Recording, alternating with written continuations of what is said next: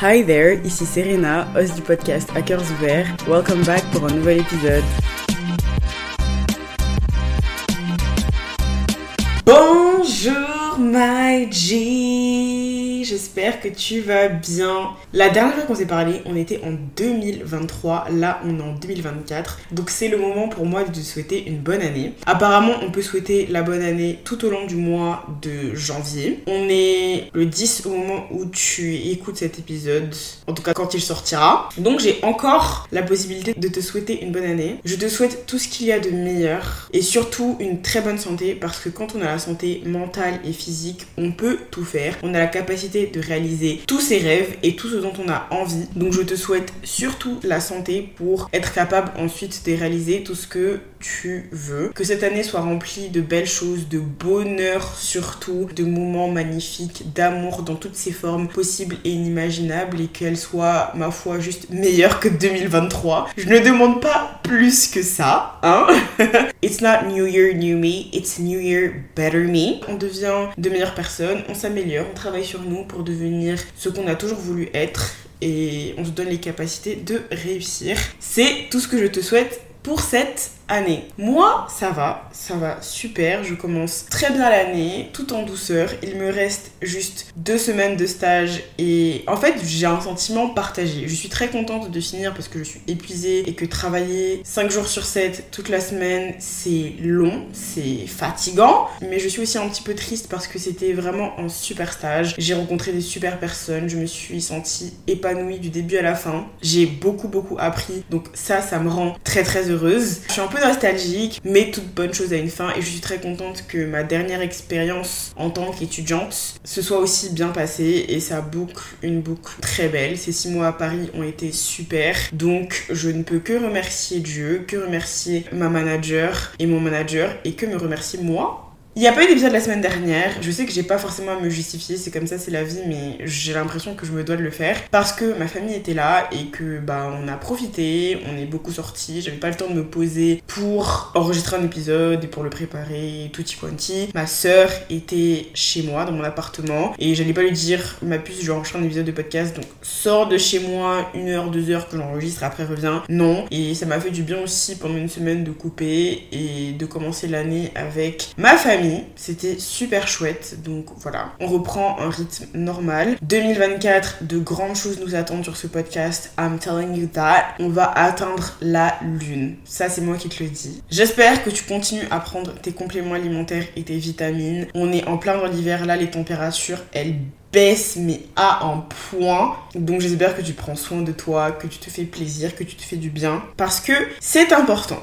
Anyways, anywho, j'ai deux trois petits trucs musicaux dont j'aimerais te parler. Et premièrement, c'est, je sais pas si c'est un EP de Tyla. Tyla qui a fait Water, qui était partout pendant super longtemps. La danse, la chanson, c'était everywhere. Et pour être très honnête, j'ai pas streamé à mort. Mais quand une personne a du talent, faut l'avouer. Et Tyla, en plus d'être magnifiquement belle, d'avoir un corps, un visage, tout, c'est une très bonne artiste. She knows how to perform. Et en Big 2024, trouver une artiste qui sait performer en live, ça devient de plus en plus rare. On lui doit au moins ses fleurs pour ça. Elle a surfé sur la vague de ce succès. Elle a sorti 5 petits sons, un petit projet, et elle avait dit sur Twitter, je crois que j'avais vu que c'était pour faire attendre pour l'album qu'elle va sortir. Et je vais pas mentir, parce qu'en plus, le projet date du 1er décembre 2023. Je suis pas forcément allée écouter, c'est pas une artiste que je suis et dont je suis fan, on va dire, donc je suis passée à autre chose. Sauf que Spotify a fait son travail comme d'habitude et m'a proposé l'EP. Donc je suis allée l'écouter, et ma foi, je n'ai pas du tout été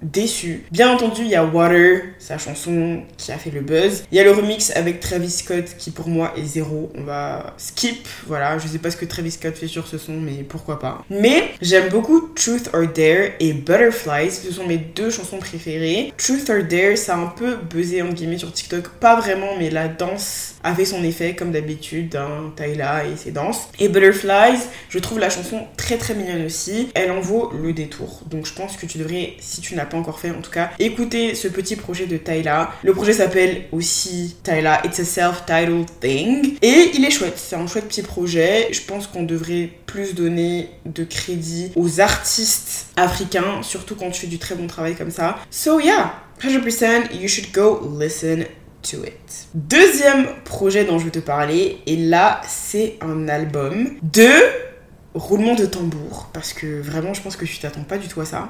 T-Pain. Il y a quelques jours, je me promène sur TikTok. Et ma For You page me sort une vidéo de T-Pain qui est en live et qui est en train de chanter, je crois, A Change is Gonna Come. Ouais, c'est ça, A Change is Gonna Come. Il fait la cover de cette chanson. Et T-Pain, faut savoir qu'il est connu pour ses autotunes et tutti quanti. Sauf que je me souviens qu'il l'avait fait en live il y a très longtemps, Buy You a Drink. Je suis même pas sûre que ce soit cette chanson qu'il ait fait en live et sans autotune. Mais je me souviens que j'étais subjuguée par sa voix parce que je l'avais toujours entendu avec de l'autotune et totalement modifié. Et l'entendre chanter en live, comme ça, comme si de rien n'était, j'ai été très choquée. C'était à plusieurs années, je suis passée à autre chose. Et en retombant sur ça sur TikTok, je me suis souvenu que, en fait, the man knows how to sing. The man knows how to use his voice. Ce n'est pas que de l'autotune, ce n'est pas que des sons super enjoués qui donnent envie de danser. C'est pas du old R&B que on aime. Non, non, non, c'est aussi un très bon artiste avec une très belle voix. Et donc, je suis allée sur son Instagram. J'ai vu qu'il avait fait une performance en live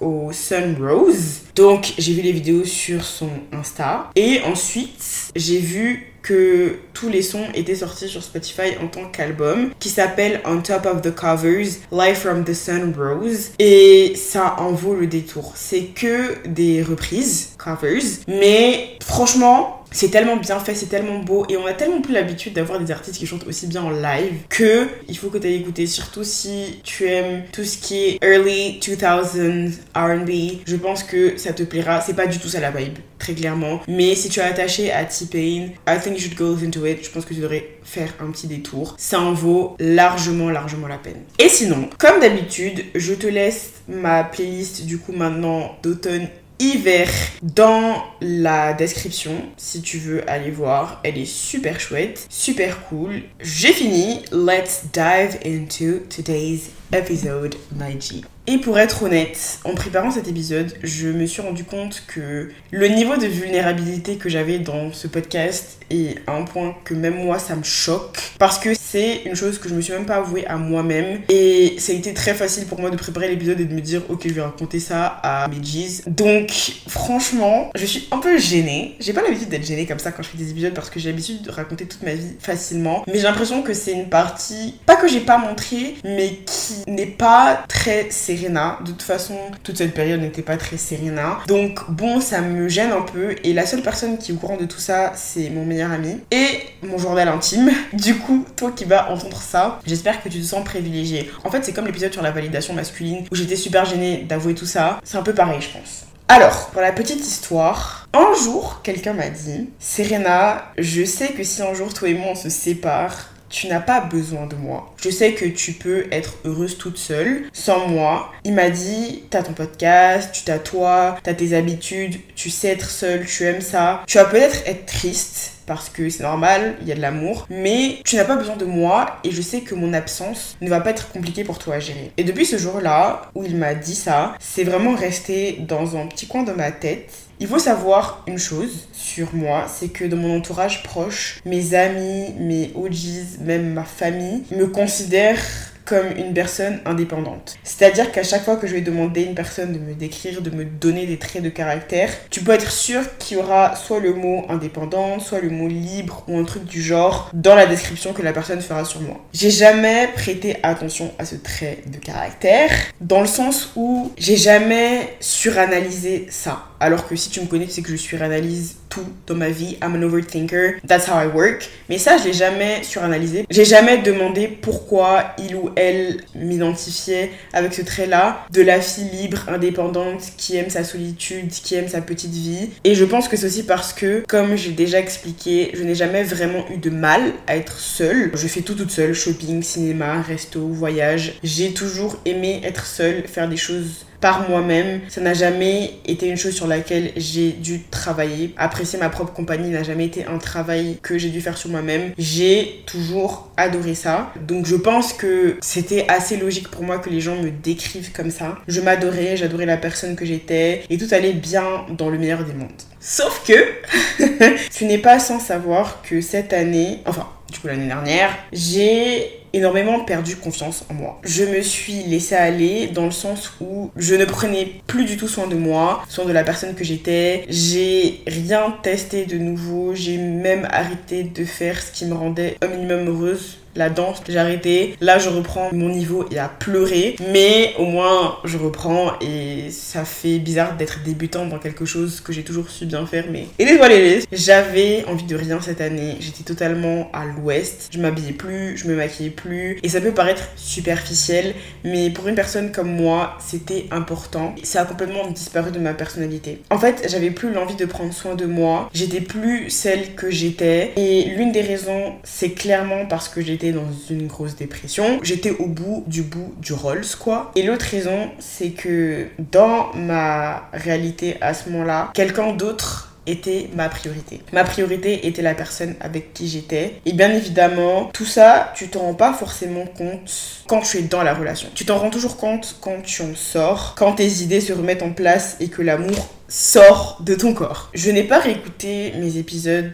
de cette période-là, de la période où j'étais en dépression saisonnière. Mais je pense que à chaque fois où je parlais du fait que ça n'allait pas, je parlais jamais vraiment de dépression jusqu'à la fin de l'hiver, je crois. Tu me diras si j'ai tort. Sauf que ces derniers jours, j'ai fait quelque chose que je n'avais pas fait depuis un certain temps. J'ai relu mon journal intime.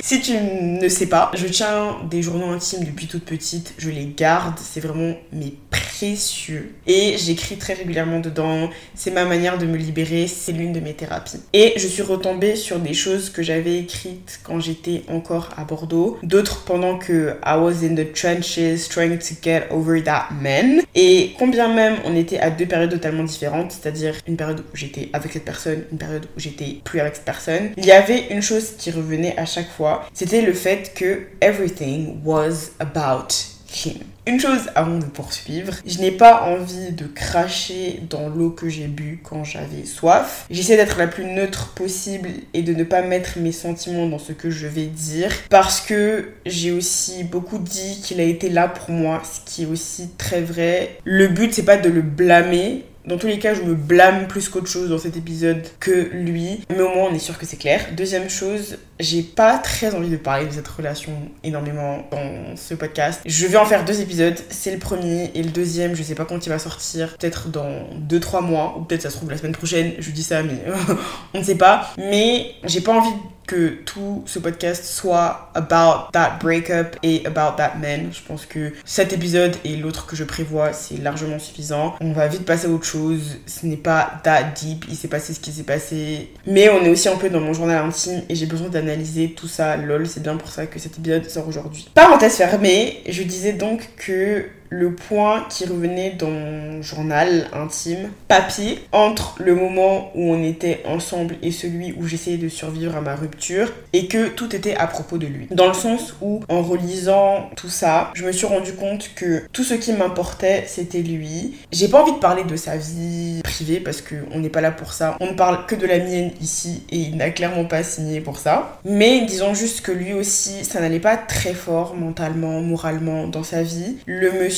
se cherchait beaucoup, était un peu dans une phase de recherche, était un petit peu perdu. Et j'ai pris toute la force que j'avais en moi pour être là pour lui, pour l'écouter, pour lui laisser l'espace dont il avait besoin pour aller mieux. Dans ma tête, c'était comment faire pour que cette personne aille mieux. Et tout ce que je vivais était en second plan. Parce que la seule chose que je voulais, c'est que lui aille bien. Alors moi, ma santé mentale, mon bien-être, mon développement, c'était le problème de personne et surtout, surtout pas le mien, MDR. J'étais pas du tout self-love, self-development, self-improvement. C'était pas du tout, du tout ma DA à ce moment-là. Ma ligne directrice était lui, son bien-être, comment faire pour qu'il aille mieux, comment prendre soin de lui, 10 choses à faire pour que son copain aille mieux. J'aurais pu en écrire un livre carrément. Je dis pas que c'est mauvais. Je pense que les relations amoureuses, c'est des hauts et des bas et il faut se soutenir. C'est comme ça que ça fonctionne. Il y a des moments où tu vas pas aller bien, la personne va prendre soin de toi. Il y a des moments où la personne avec qui tu es ne va pas se sentir bien et tu vas prendre soin de cette personne.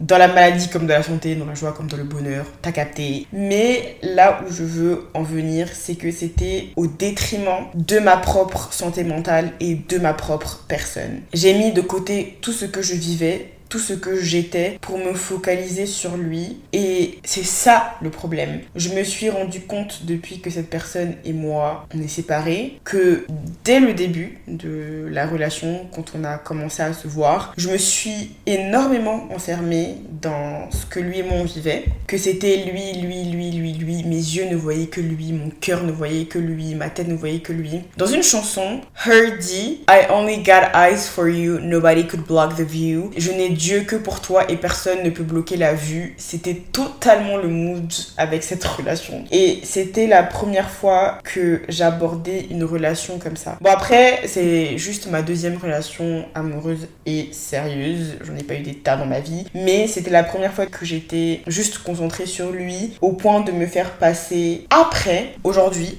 alors je te parle. Je n'ai toujours pas de réponse à pourquoi j'ai abordé cette relation comme ça. Peut-être parce que je n'avais que lui, vu que je n'avais plus mes amis à Bordeaux, mon noyau dur. Donc je me suis concentrée sur la seule personne que j'avais. Peut-être aussi que c'était la première fois de ma vie que je tombais amoureuse aussi vite et que tout était très réciproque. Il n'y avait pas de questions à se poser. On ressentait à peu près la même chose. Donc je voulais tout donner pour que ça marche. Et au final, je me suis très rapidement enfermée dans quelque chose qui aurait peut-être dû être plus réfléchi, pas peut-être certainement, MDR. Je pense qu'il n'y a qu'une psy qui pourra m'aider à répondre à cette question, mais comme pour le moment je n'en ai aucune à Paris, on n'aura pas de réponse pour l'instant, mais tout ça pour dire que je ne voyais que par lui. C'était lui et ce qu'il voulait, lui et ce dont il avait besoin, lui et son bien-être. Je n'étais nulle part dans tout ça, dans toute cette équation quand je faisais mes calculs. C'était toujours moi après. Serena, on verra plus tard. Je peux même pas dire que c'est de sa faute, ce serait mentir. C'est juste moi en fait. C'est comme si mon cerveau, pendant presque un an, avait fait abstraction de moi pour ne voir que ce garçon. Comme si mon cerveau avait dit Ok Serena, tu as assez travaillé sur toi, tu sais qui tu es,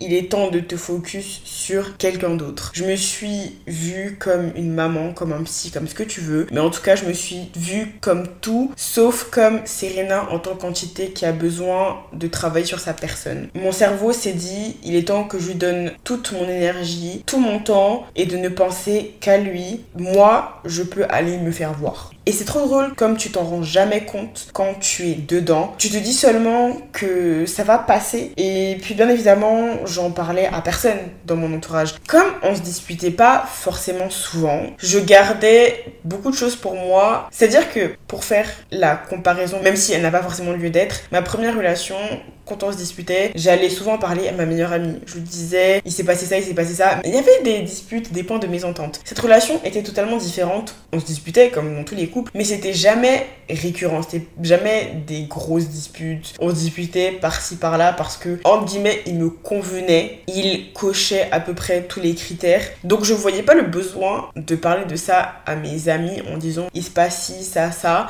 Je gardais vraiment ça pour moi parce que je me disais aussi que c'était sa vie privée qu'il avait pas besoin que je parle de ce qu'il vivait à ma meilleure amie, mon meilleur ami, ma mère, ma soeur. Tu vois, je ressentais pas le besoin de faire ça parce que c'était lui et sa santé mentale et ce qu'il vivait. Mes amis qui ne le connaissaient pas plus que ça n'avaient pas besoin d'en savoir quelque chose. Ce qui faisait que je gardais ça pour moi. Personne ne savait et donc peut-être que j'aurais dû en parler pour que quelqu'un me dise que je me détache un petit peu de lui et que je prenne un peu plus soin de moi. Que je me focus aussi quand même un peu sur moi-même. Et tout ça a fait que le temps d'une année, j'ai complètement oublié qui j'étais. Je me suis perdue dans une relation à vouloir sauver, en guillemets, une personne avant de me sauver moi. Et God knows how bad I needed to be saved at that time. Pour la première fois de ma vie, alors que j'avais déjà été en couple, hein, c'était pas la première fois, et en plus un couple qui a duré presque trois ans, je me suis abandonnée pour prendre soin d'une personne qui n'était pas moi. Moi qui prenais l'amour de soi, il faut se faire passer d'abord. Moi qui pensais être si solide et si en harmonie avec moi-même. La vie m'a montré que pas du tout et je suis rentrée dans quelque chose où je n'étais pas du tout, du tout, du tout prête. Je n'existais plus, j'étais devenue entièrement cette relation. Je ne me définissais que par ça presque. Toi-même, tu sais, à cette période-là, j'ai beaucoup répété, je ne sais plus qui je suis, je ne sais plus qui je suis, je ne sais pas où je vais, je ne comprends rien, mon cerveau c'est un. Tout ce que je voulais, c'est que cette relation fonctionne sans penser à moi. Et je pense que je suis arrivée à un point où je ne savais plus ce que je voulais, je ne savais plus où j'allais ni qui j'étais, comme je t'ai dit, parce qu'une grande partie de moi était devenue ça et ce que cette chose représentait pour moi? J'étais engrainée dans ce truc-là que de base je détestais avec un grand D où je me définissais uniquement par ça tellement je suis rentrée dans le tourbillon. Parce que comme j'ai dit je devais faire attention à lui parce que lui il va mal et moi et mon mal-être ça passera après quand lui ce sera bien. Moi et mon développement ce sera pour plus tard. Ce sera après qu'il aille mieux. Et pour la première fois depuis très longtemps depuis même toujours hein, MDR soyons honnêtes je n'étais pas ma priorité dans ma vie. Je n'étais pas cette personne libre et indépendante que toutes et tous mes amis, tout mon entourage pensaient que j'étais. J'irai jamais jusqu'à dire que j'étais dépendante de lui, God forbid. C'est pas forcément ça, c'était pas je te suis partout où tu vas, je fais ce que tu fais, tout ce que tu me dis de faire, je l'exécute, je bois tes paroles, mon humeur dépend de la tienne, je vis à travers toi. Non, c'était pas du tout ça. C'était plus je faisais tout pour que lui se sente bien. Et je sais pas si c'était le syndrome de la sauveuse, mon instinct maternel, le fait qu'on soit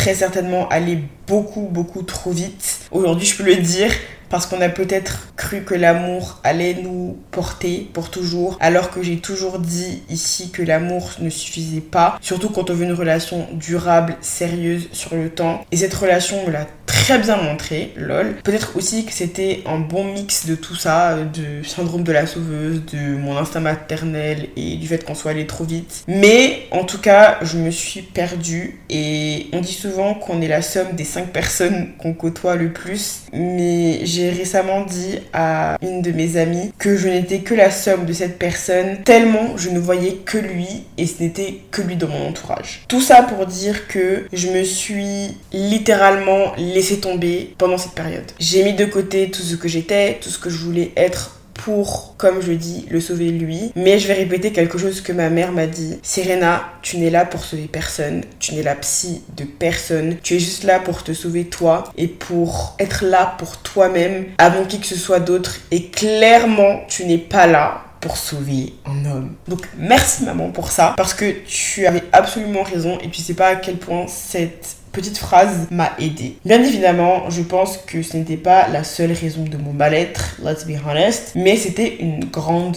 partie qui a fait que j'étais plus ma priorité et que je me suis complètement égarée, que je n'étais plus au centre de ma propre vie. Et pour être très honnête, comme j'ai dit, je m'en rendais absolument pas compte. Je me rendais pas compte que je n'écoutais plus, que je n'étais plus ma priorité. Je savais, et j'ai dit dans l'épisode 38, je n'aime pas mon corps en ce moment, qui est super top et que tu devrais aller écouter, que j'avais arrêté de prendre soin de moi, que j'avais fait aucun effort pour apprendre à me connaître cette année-là, que je me maquillais plus, que je m'habillais plus, dans le sens où je faisais aucun effort vestimentaire, je mettais un jean, un pull, ça me suffisait, qu'il y avait rien qui allait ce qui faisait que bah, j'aimais plus à quoi je ressemblais. Parce que ça se travaille aussi, l'image qu'on a de soi-même. Il faut aimer ce qu'on porte, il faut aimer ce qu'on voit dans le miroir. Mais je justifiais ça par ma dépression saisonnière, par le fait que je n'allais pas bien. Ce qui est aussi vrai, hein, c'est très vrai. Mais à l'époque, comme j'étais dans le love, comme mon cerveau et mon cœur ne criaient que son nom, que personne dans mon entourage n'était au courant, que je dévouais corps et âme à mon ex bien-aimé, sans penser à moi, je voyais absolument pas le mal, entre guillemets, dans tout ça. Je comprenais pas, mon cerveau, il savait pas ce qui se passait, ou plutôt, il voulait pas comprendre ce qui se passait. Je ne voulais pas comprendre que cette relation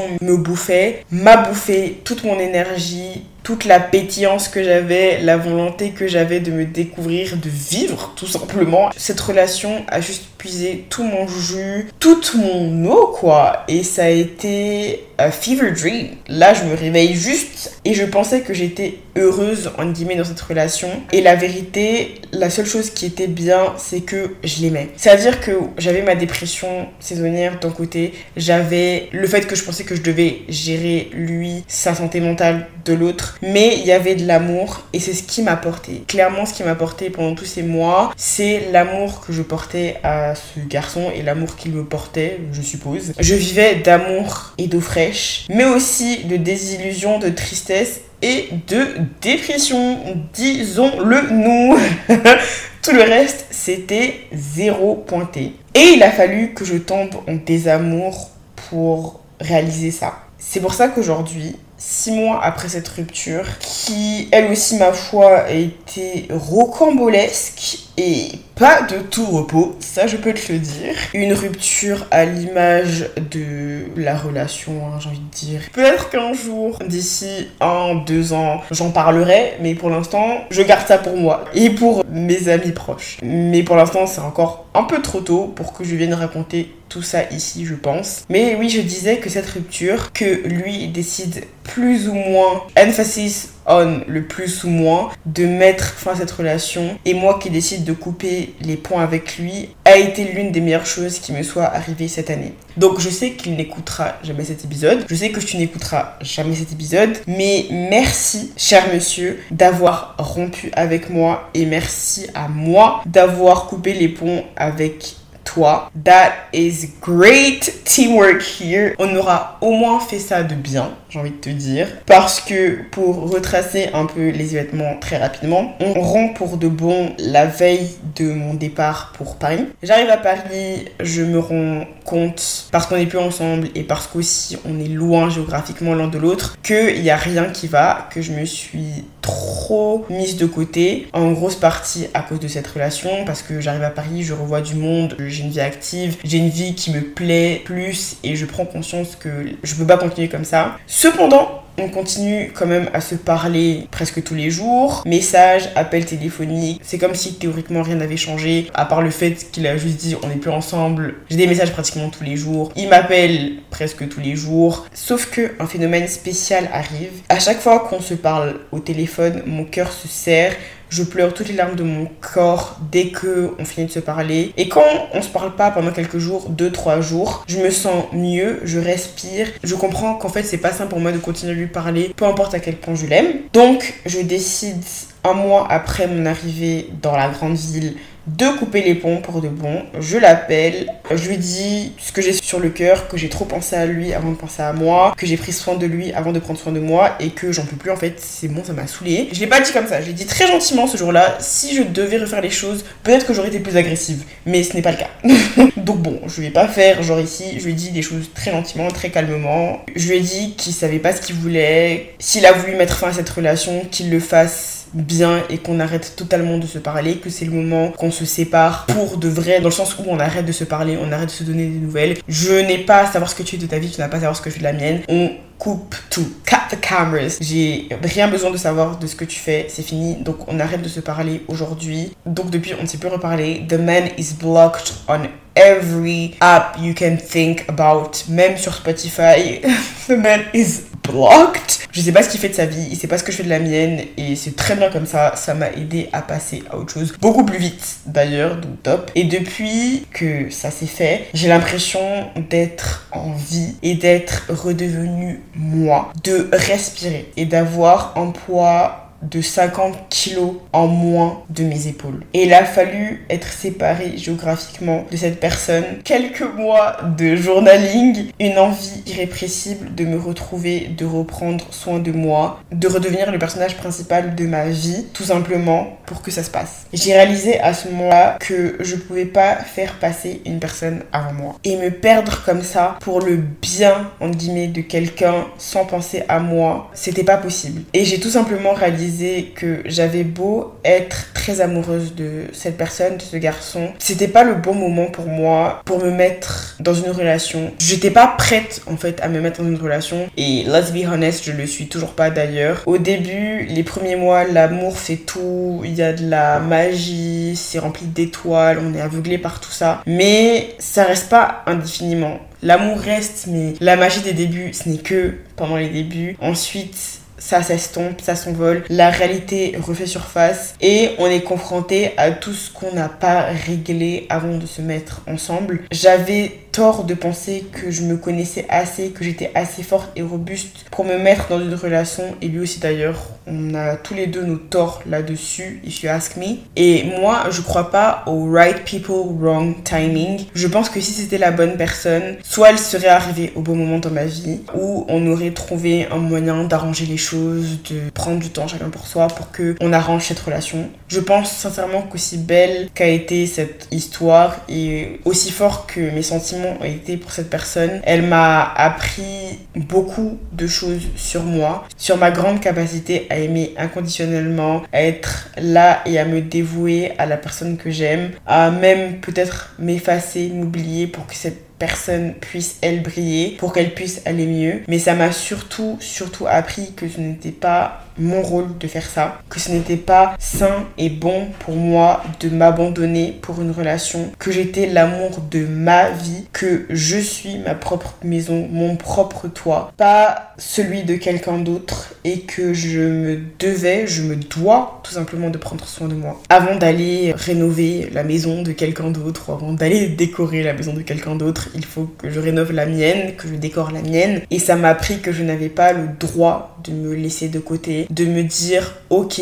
on te gérera plus tard. Pense à la personne avec qui tu es d'abord. Là, ce qui compte, c'est que la personne que tu aimes ne se sente pas bien. Peu importe si toi aussi ça ne va pas, c'est pas le problème. Il doit passer avant toi ton mal-être parce que tu crois qu'il mérite plus de s'en sortir que toi. Je me suis pas sauvé moi, j'ai essayé de le sauver lui et à la fin de tout ça, j'ai compris que c'était pas mon rôle parce que même si ça a été dur de me remettre de cette rupture, j'étais amoureuse, c'est normal. Ce sentiment que j'ai eu dès qu'on a arrêté de se parler, dès qu'on s'est quitté, de revenir à moi, cet amour pour la vie, pour les petites choses, ce sentiment de liberté, de me réappartenir enfin, vaut la terre entière pour moi, vaut tout l'or du monde j'ai quitté cette relation et dans ma tête c'était I am me again. It feels like it's been years. Je suis enfin moi. J'ai l'impression que ça fait des années que je me suis pas sentie moi. Cette relation m'a vraiment appris. Je t'aime de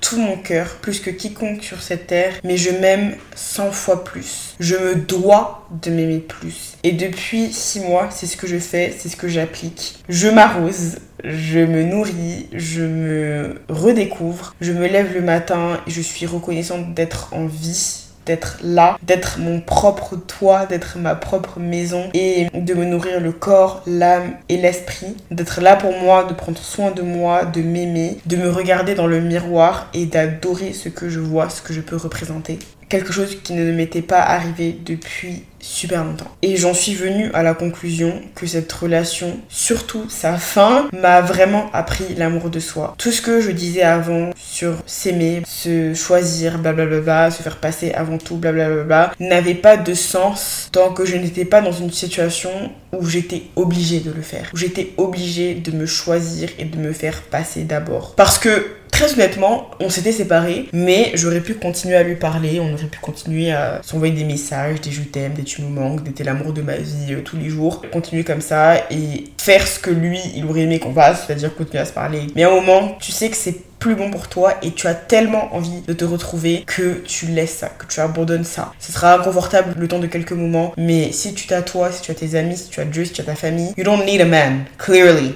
Ça m'a appris que j'étais la seule que je devais sauver, que je me devais de sauver. J'ai aussi compris que aussi amoureuse de l'amour que je suis, je ne suis pas prête à me mettre avec quelqu'un, à être dans une relation parce que ça implique trop de choses auxquelles je ne suis pas prête. Comme je disais, quand j'étais en Angleterre, j'étais célibataire, mais j'ai quand même date, je sais pas combien de gars, j'étais sur les sites de rencontres. Ça a papillonné un petit peu et je pense que ça m'a apporté beaucoup de choses à ce moment-là. Mais aujourd'hui, j'ai plus besoin de la validation masculine. Je ressens pas le besoin de parler à un homme pour me sentir exister ou pour me sentir bien. J'ai tellement donné, donné, donné, donné que j'ai juste besoin en fait de me retrouver avec moi-même, de me retrouver seule, de me redécouvrir, de me découvrir continuellement. Et vu que je viens juste de me retrouver, la dernière chose que je veux, c'est de me reperdre dans une relation, peu importe ce que ça peut être. J'ai besoin de temps pour moi, pour réapprendre à être cette fille indépendante et libre qu'on a toujours cru que j'étais.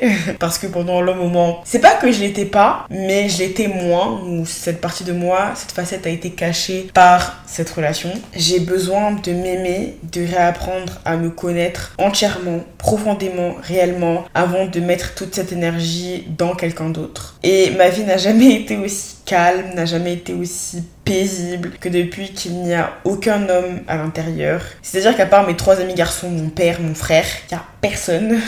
jamais été aussi en paix avec moi-même depuis que j'ai pris la décision de m'en éloigner le plus possible et de m'occuper de moi. Alors, pas d'homme pour Serena. Depuis 6 mois, c'est la politique que j'applique depuis que je suis célibataire et c'est très bien. J'ai pas eu de crush, de situationship, de coup d'un soir, tout ce que tu veux. Ça fait 6 mois que j'ai rien eu, aucun rapport avec un homme et ça me va très très bien. Et c'est pas les opportunités qui ont manqué, ça je peux te le dire. Je pense qu'en étant une femme et en étant une belle femme comme moi, oui oui oui, oui. ça vient. C'est pas ça le plus compliqué de trouver quelqu'un, de trouver un homme avec qui parler, avec qui discuter mais faire ce choix-là, j'en avais besoin et je pense que cette période m'a aussi appris que je pouvais les mettre de côté. J'avais pas besoin d'un homme dans ma vie pour l'instant, j'ai juste besoin d'être avec moi-même, de me nourrir, nourrir mes amitiés, nourrir mes relations familiales, nourrir mes projets, nourrir la personne que je suis, nourrir tout sauf une relation avec un homme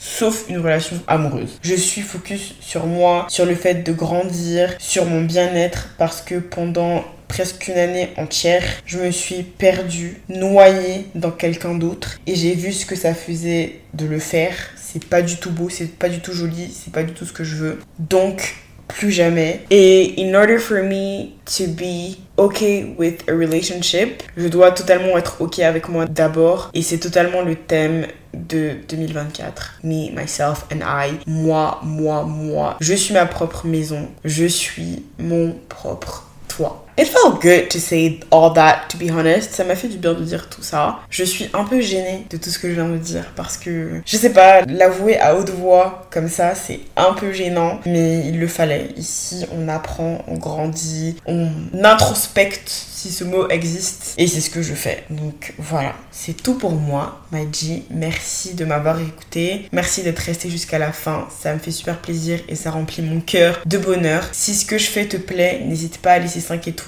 sur la plateforme que tu utilises. Spotify, Apple Podcast. Je crois que tu peux même laisser un cœur sur Deezer. Ça m'aiderait énormément. Si cet épisode t'a plu, n'hésite pas à le partager à ton frère, à ta soeur, à ton copain, pourquoi pas, ou à ta copine, à ta tante, à whoever need that podcast. And you definitely know that a lot of people need it. Oui, oui, oui, oui, oui. Donc n'hésite surtout pas à le partager autour de toi. Ça m'aide et ça me fait aussi super plaisir. Tu peux venir me suivre sur Instagram, à ta cœurs ouverts. On est toujours super sympa là-bas. Cette année, j'ai décidé que j'allais être super active, poster plein de trucs. So let's work hard for that. C'est tout pour moi. Je te fais des gros bisous ma petite star et je te dis à la prochaine. Bisous